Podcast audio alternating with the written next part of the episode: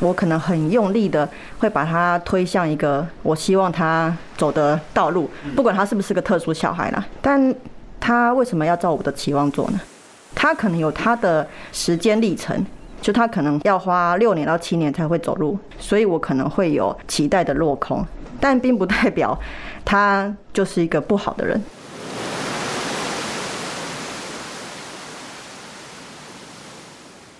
爱到底工作室出品，将障碍与情感的连结寄托瓶中，漂流于人生的浮沉，爱情漂流瓶。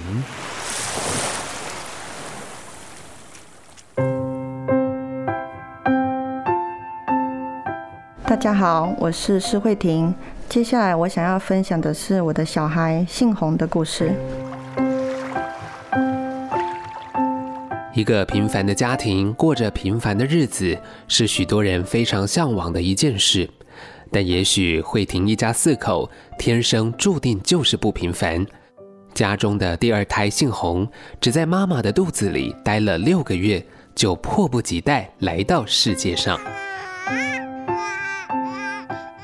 他因为他是个早产儿，是六个月的早产，一般是九个足月会生嘛，那他是六个月早产。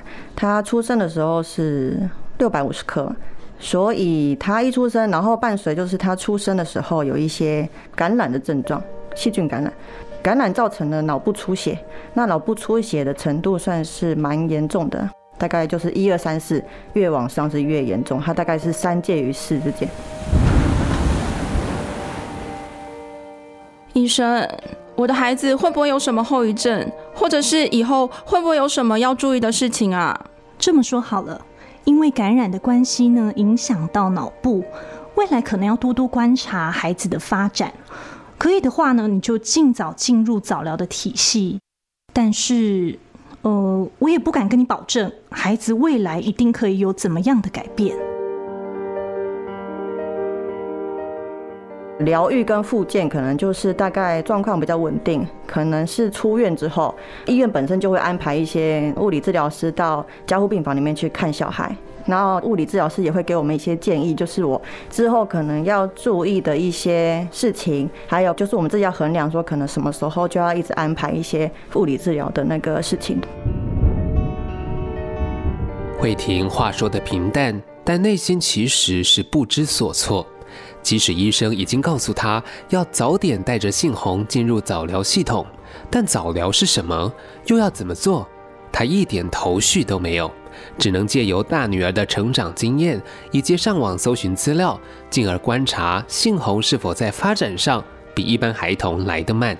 而在杏红七个月大的时候，是慧婷第一次带着他去做全身性的评估。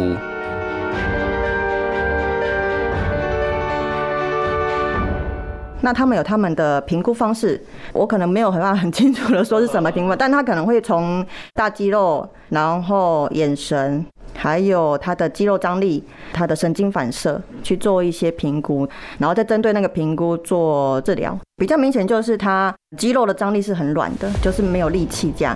然后当然眼睛的斜视也是因为脑部受伤的关系。对，那因为他。的脑伤的部分就是在小脑的部分，照完 MRI 之后发现是集中在小脑。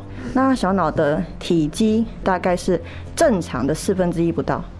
小脑的损伤的话，就会影响到可能平衡、认知、语言，只要跟协调关系的都会有发展迟缓这样。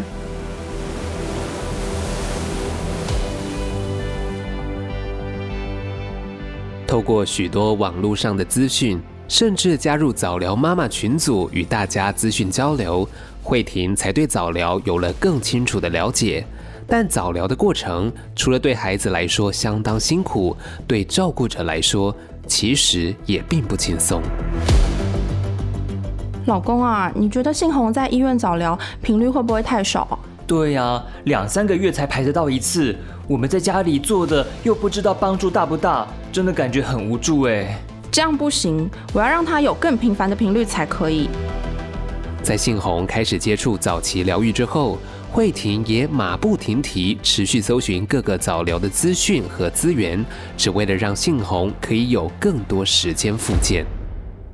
物理治疗部分有两个不同类型的物理治疗，一个是我刚刚说的福宜达，另外一个是所谓的运动治疗，跟一般物理治疗是比较接近。然后还有语言治疗。那我一岁多一开始带他去医院做职能治疗之后，我们还有去就是进了新路发展中心上学。上学的时候，其实老师他们的课程安排其实也会有呃物理复健，复健课也会有。语言老师去定期的去看，然后也会有职能老师，对，那老师在课堂上面也会教他很多跟职能治疗是很接近的一些教学，对，所以后来我在评估之后，医院那边我就没有再继续去做职能治疗，然后职能治疗部分就是在发展中心里面，然后老师会教他这样，那我可能在外面就是做物理治疗跟语言治疗，但不断的奔波却也让慧婷必须停下手边的工作。家中的经济只好由老公一肩扛起，在老公分身乏术的情况之下，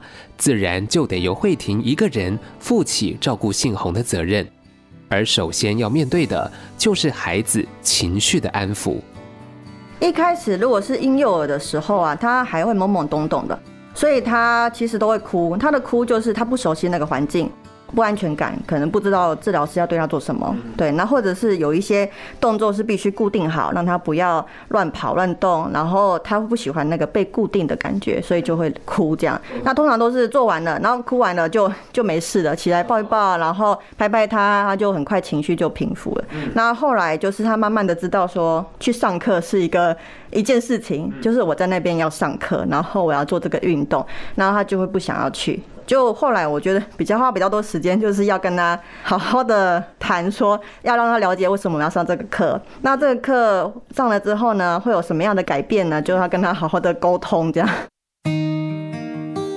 而安抚孩子的情绪的同时，也绝对不能忽略的就是妈妈自身的情绪。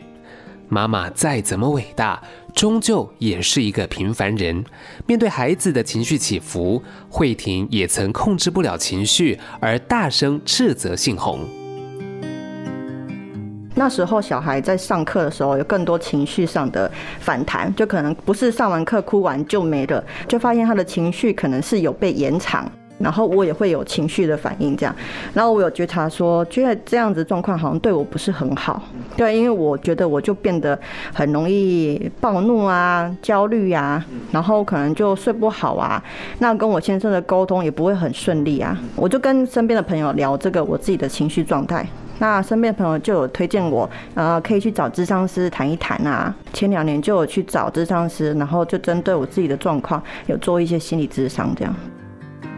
而身为两个孩子的妈，慧婷也花了非常多的时间照顾杏红。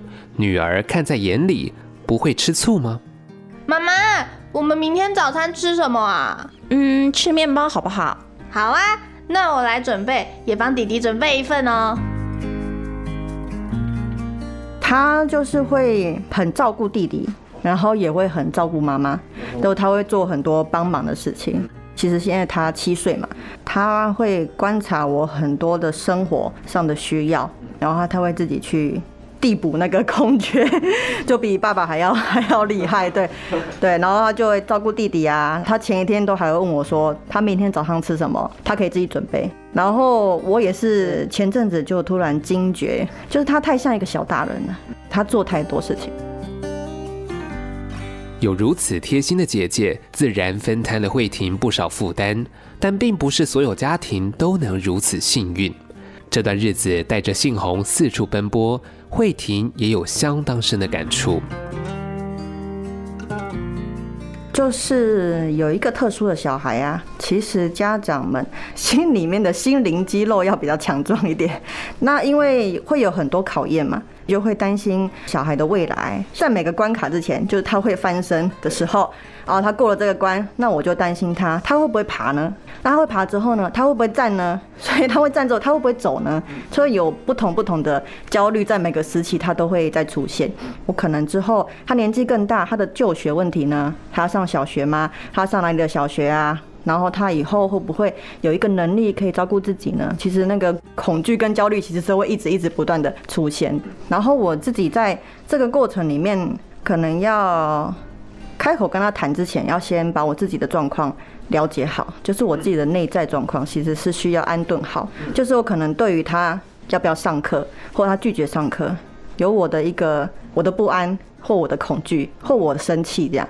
其实如果我有这个情绪，在跟他沟通的时候，他其实也会有情绪的反弹，他会抗拒的比较严重。对，那我在一个把我的自己内在比较安顿好的状态下，然后我再跟他谈说这件事情对他会有什么帮助。其实就像跟一般大人讲话，他是可以理解的，他可以从你跟他对话的姿态跟你的感觉，让他会觉得这是一件要去做的事，可是这不是一件有压力的事。要把我自己的状况安顿好，就是就是小孩的状况会让我有很多次回到我的内在去看我自己，说我对他是不是有一些期待，是我的期待，我期待他完成什么，或期待变成什么样的人。那他不符合我的期待的时候，我很容易就会失望啊，或者是我的情绪就会不好这样。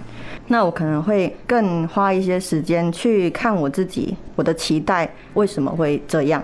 我可能很用力的会把他推向一个我希望他走的道路，不管他是不是个特殊小孩啦，可能在一般的小孩也会很不自觉的想到这件事，就是我要让我的小孩成为哪样的人，但他为什么要照我的期望做呢？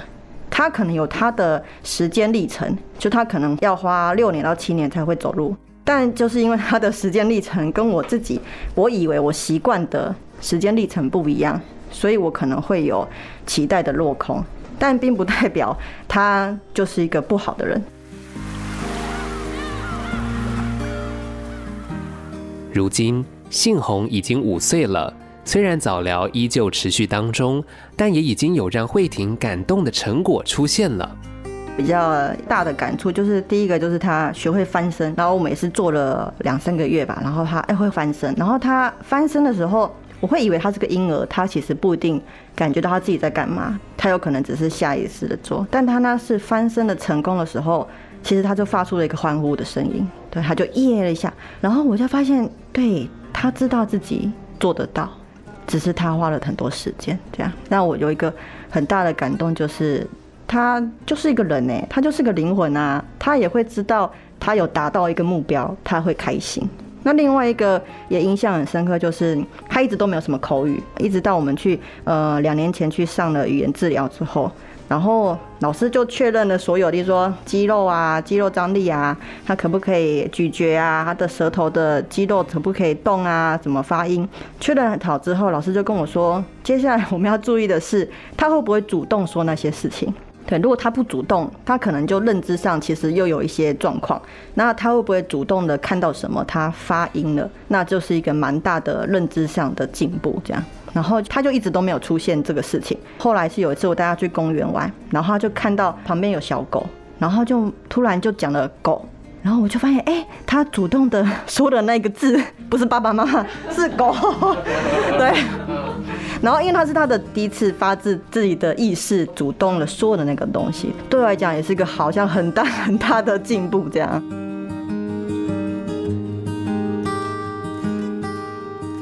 信宏的故事持续的往下写，也让人相当期待往后的篇章。也许妈妈对孩子的担心是永远都没有办法抹灭的，但对孩子的爱和信心，同样也是无与伦比的。给信宏，你的生命是一个特别的旅程，在这个旅程中，你会经验许多事。